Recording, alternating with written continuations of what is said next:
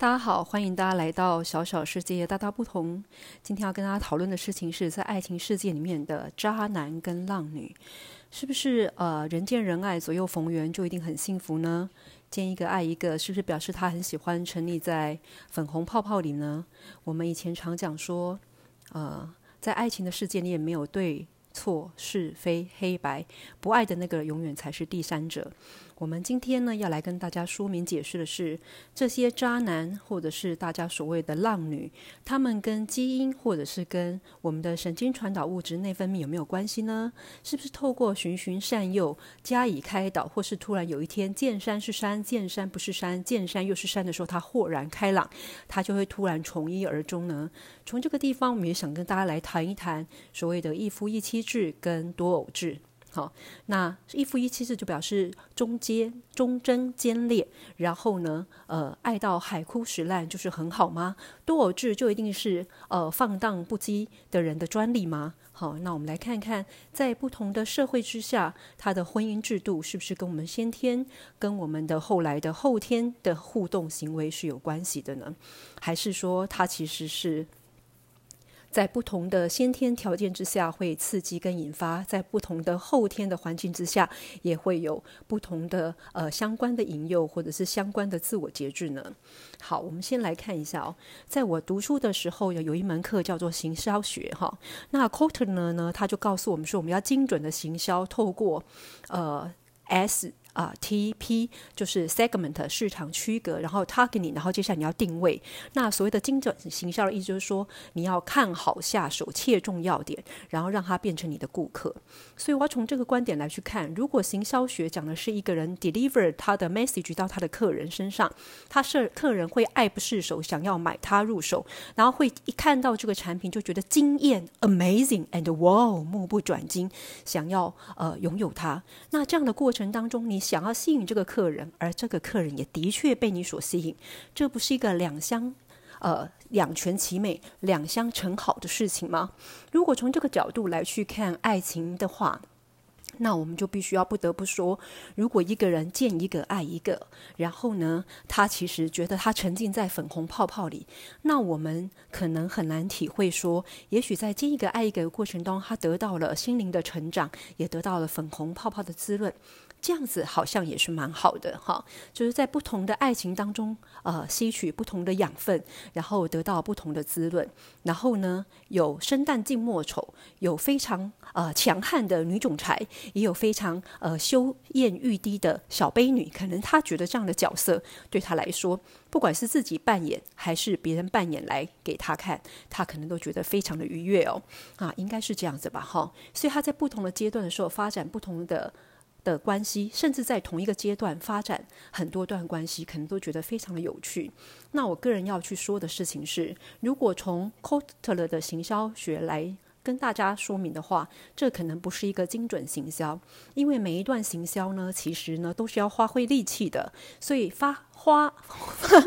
花力气的过程当中，它其实就是有成本的哈。不管成本是有形的成本，你要花钱跟时间，还是无形的成本，你要花力气去取悦对方。可是最后的结果，哈，你可以说，当你享有了粉红泡泡的时候，它就是一个呃两相其好的一个结果；也可以说，最后你们步入了婚姻的礼堂，它就是一个好的结果哈。但是我常相信一件事情，所谓的两全呃其美，或是两相其好的，一个是一个互相取悦的过程。如果大家双方都觉得这种相互彼此呃依赖，然后相互呃萍水相逢的的。的互动关系是两者都可以接受的，那我觉得它就是一个精准行销的过程。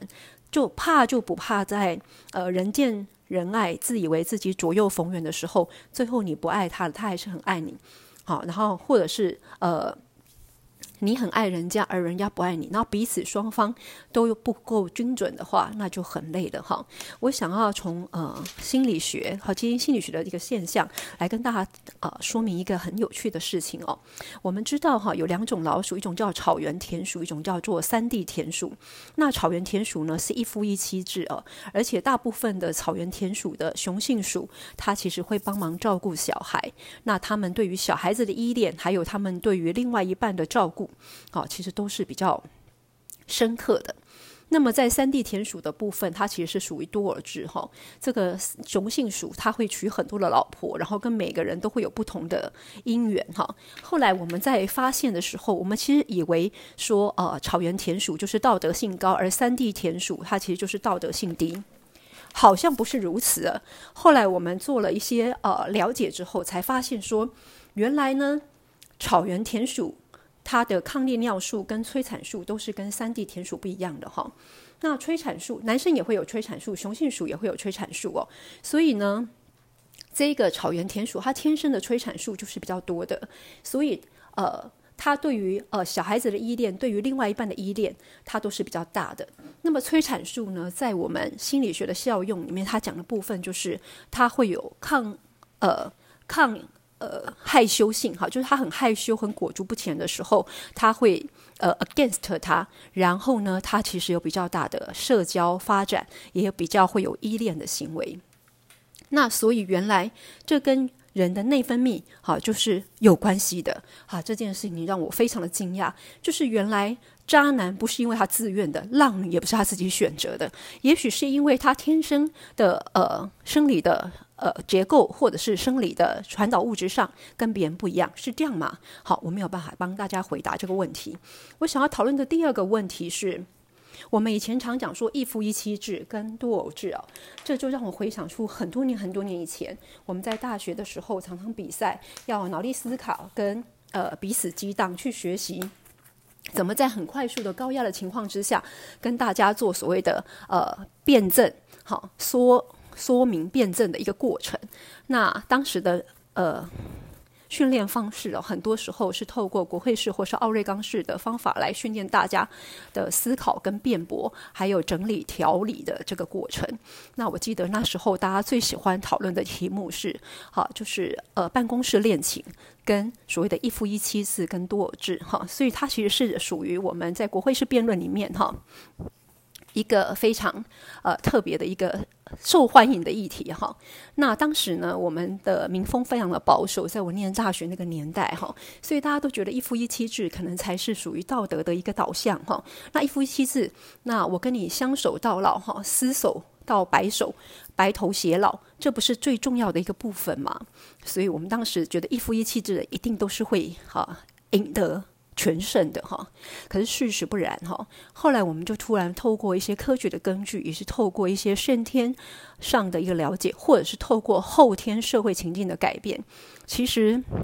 在结婚前，好，或者是在大家选择婚姻的伴侣之前，哈，不管你有没有结婚，你都会突然觉得你看尽了千山万水，哈，所以你已经觉得看尽千帆皆不是，所以最后你找到了你想要依恋的港口。所以当你漂泊了五湖四海之后，最后你找到一个他，这个是男生的他，或是女生的他，所以呢，你找到你的避风港，哈。那突然有一天，你又发现你在这个避风港觉得非常的疲惫疲惫了哈，觉得觉得呃每天单调的看着日出，然后无聊的看着日落，然后觉得风景都依旧，只是呢气息不再清新，所以你就突然觉得啊，我想要呃大船出港出去航行看看世界，然后你就想要离开了。那这时候呢就很像我们一夫一妻的关系一样，你想要离开了，在过去的呃社会道德的价值观里面。可能会觉得你很不负责任呐，哈，所以为了表示我很负责任，所以我们就要财产要分一半，小孩子要一起共同有监视跟抚养权。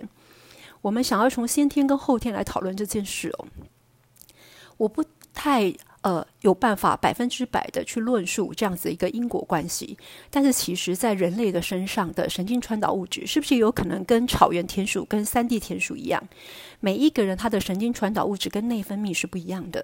所以也许因为他的催产素、多巴胺，还有他的雌激素，还有他的抗利尿素的差别，所以使得这些综合跟情绪有关的、跟情感有关的、跟社会互动有关的、跟呃社交交往当中的依恋有关的的神经传导物质的差别，所以使得它会对有依恋程度的差别的不同，会不会呢？在草原田鼠身上，我们做的实验发现，当我们阻断了它的催产素的接受体之后呢，你就会发现它也不再是一夫一妻制了哈，它也开始会偷偷的看别的母的草原田鼠。好，那同样的概念之内。人类的渣男或者是浪女哦，然后喜欢换不同的伴侣的人，我们从这个观点来思考。撇除道德观不说的话，其实这也许是他的生理机制，就跟我们人有高矮胖瘦可能是一样的哈。那么再从后天的角度来说，其实呢，最幸福的部分是大家彼此一起工作、生活都能够沟通。有没有可能是在后来呃两个人在呃定下来之后，不可能是呃住在一起同居呢，还是结婚呢？哈，那结婚证书其实是不能够 guarantee，不能够保证你的。婚姻品质的哈，结婚证书这件事情只保障了你在他配偶栏上的地位跟身份而已哈，它其实是没有保障你们可以共学共好、一起成长、一起承担的。那没有结婚的话，有住在一起，也只是保障了这个时候你们住在同一个屋檐下而已啊，或者是你这时候占据了他的身体，哈，就是这样子而已。你还不太确定有没有人分享了他的身体呢，哈。那在这个过程当中，如果因为你们的观念不同，因为你们在意的事情不同，因为你们的价值观不同，或者是因为工作的需求的关系，好，所以呢没有办法再有一定的一致的价值观，因为生活的的观点的差别，所以呢你们不再呃呃琴瑟和鸣，这都是有可能的。好，那这时候还要呃把双方彼此绑在一起吗？过去的年代里面，女人哈，因为她是属于。过去的生产经济活动是属于劳动力付出，所以女人要靠着男人吃饭，对不对？那为了呃保障自己的饭碗，所以必须要委曲求全。那我觉得未来的时代是越来越不一样了哈。那如果从一夫一妻制的角度来说，其实某个程度上，它可能不是先天上道不道德的问题，它的问题是在这个一夫一妻之下，我们是不是有跟对方一起成长，或是有一致的价值观？如果没有的话，守住一夫一妻，它的真正的意义是。什么？是为了抚养后代吗？还是为了呃找到一个比较呃社社会上可以梳理的一个脉络？其实呢，当我们当年在所谓的讨论多偶制的时候，大家就说哈，它会跟经济学的蛛网理论一样哈，交织蔓延哈，然后到时候就大家彼此缠绕在一起，大家的蛛网跟另外一个人蛛网放在一起之后，就脉。络交织，不知道谁是谁的小孩了。这件事情在现在是不成立的哈。多尔兹他的论点是：这个时候我爱你，在下一个阶阶段，我爱的部分不一样了哈。这也是个人意志的的发展。我这时候爱的是红色，我接下来爱的是黄色，接下来我爱的可能是蓝色。那为什么人要囚禁自己的灵魂，不能让它？Flying to the sky 呢？哈，不能让它自由翱翔呢。人的自由跟人的灵魂是最宝贵的哈。就像爱因斯坦爱了很多女人，他是一个非常厉害的奇才，他爱了很多人呐。那么有很多艺术家跟创作者，他之所以有很多创作的灵感，是因为他生命当中有很多不同的思考跟很多不同的的激荡。也许这些刺激造就了他的养分。那会不会一般人？可能没有办法做一个骑士怪才，可是至少他也可以 fly to the sky，可以吗？哈，那我不从道德观的观点来上，其实多尔兹这个概念，哈，他过去受限在于他不能够知道谁是谁的爸爸跟妈妈，现在的基因检验的程度跟能力是非常好的，绝对可以解决这个问题。那如果是这样的话，是要鼓励大家多尔治吗？哈，应该也不是啊。我其实要说的部分是。不管在一夫一妻制跟在多尔制的过程当中，其实爱情最纯粹的部分，是因为除了你侬我侬之外，我的心里面有你，你的心里面有我。我知道，在我最困难的时候，你永远都会在我身边。而这样的部分，其实它不因为多偶制或者是一夫一妻制而有差别。在这个当下，你认定这个人，其实是你可以互相支持、承担，可以互相。开心喝酒，开心吃肉，然后一起努力奋斗的人的话，那其实是一种幸福。而我个人认为，多偶制其实相对的，他可能在这个阶段跟下个阶段，他一起吃肉喝酒，然后当酒呃当着月亮高歌的人哈的人，可能是不一样的哈。我比较不能够理解这个部分。我们在呃思考的部分，其实都非常的 open mind 哈。但是在个人的部分，我还是很相信 Cotter 的的概念。不管今天有没有婚姻，如果你可以跟你的伴侣从一而终，相守到尾，好，我觉得是一种幸福。所以呢，少年夫妻给予老白头，其实是一种幸福，因为表示你们都健康，表示你们都安好，也表示你们的爱情常在。所以我还是要呃。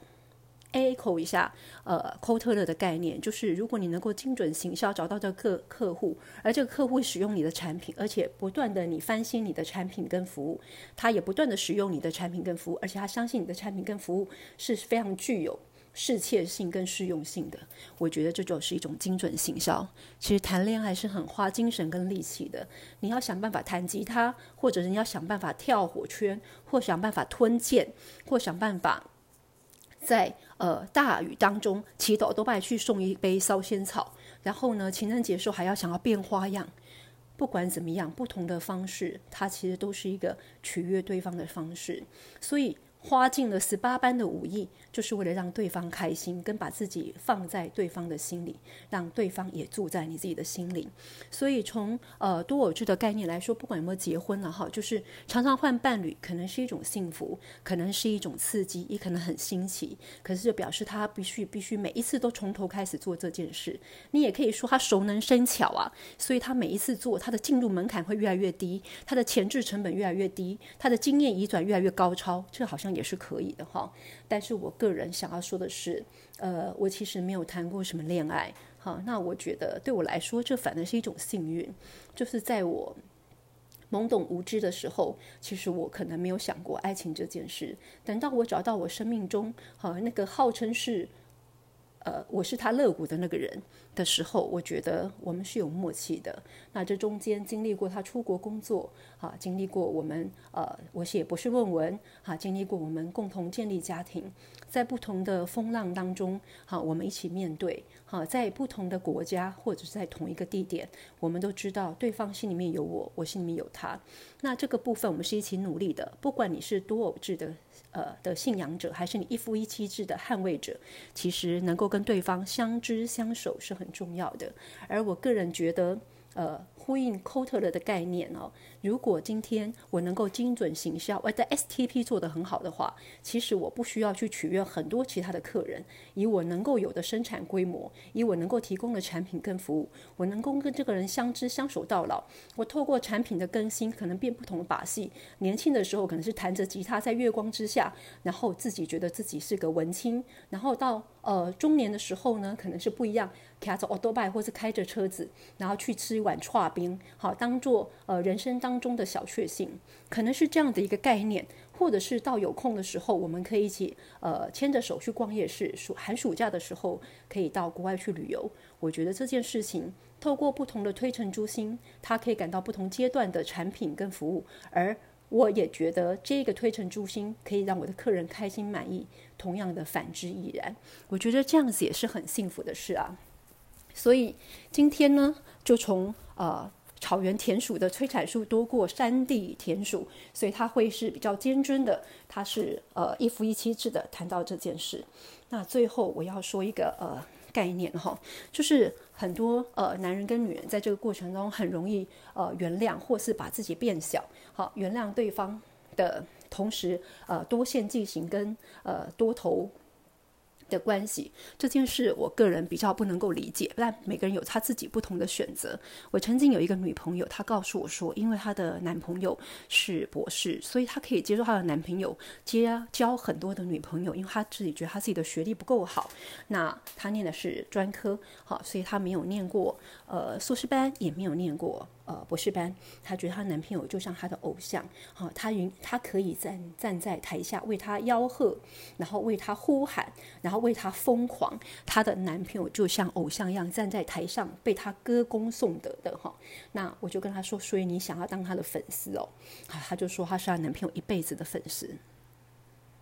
朋友，这个地方呢，我一定要认真的跟大家说，这个观点，我个人倒是觉得是有点可怕的哈，因为呢，所有的粉丝是只可远观而不可亵玩焉。你可以在你们家的电视看着他，可是你就可不可能叫他在你们家电视呃翘脚的时候，请他下来把脚放下来帮你扫个地哈。那粉丝呢，只能出现在你的荧光幕前，不管你是大荧幕还是小荧幕，粉丝是需要你去花钱养你的想象的哈。可是一个男人，他如果永远都站在呃，荧光幕前站在舞台上，你把他当做 idol，帮他当做他是你的偶像，他就是所有女人的男人，他就是所有男人的女人。那某一个部分，他可以是别人的偶像，可他必须要是你生活当中血血肉真实的的男人，他是必须要在你扫地的时候会把脚抬起来，然后你去洗碗的时候会给你洗碗巾的人哈。那偶像是不会帮你做这件事的哈。我觉得爱情里面不需要把自己做的这么廉价。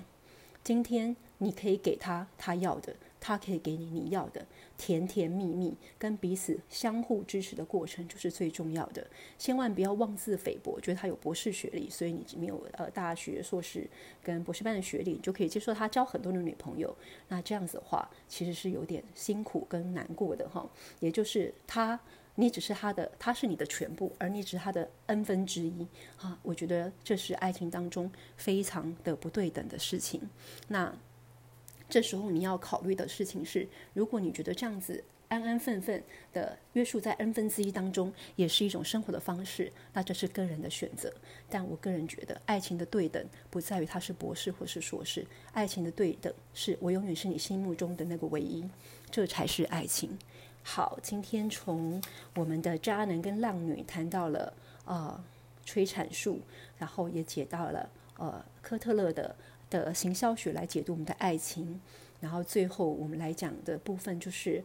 你要不要把你的男人当做是偶像来崇拜呢？你要不要把你的女人当做是女神一样供在那个高高的地方啊？然后只是遥遥的的敬仰他呢？那这个部分大家可以说思考。他今天很高兴跟大家谈这个议题，它其实是融合了心理学还有社会现象的某一个部分，希望大家喜欢。那下次有机会，希望大家再次聆听小小世界大大不同。拜拜。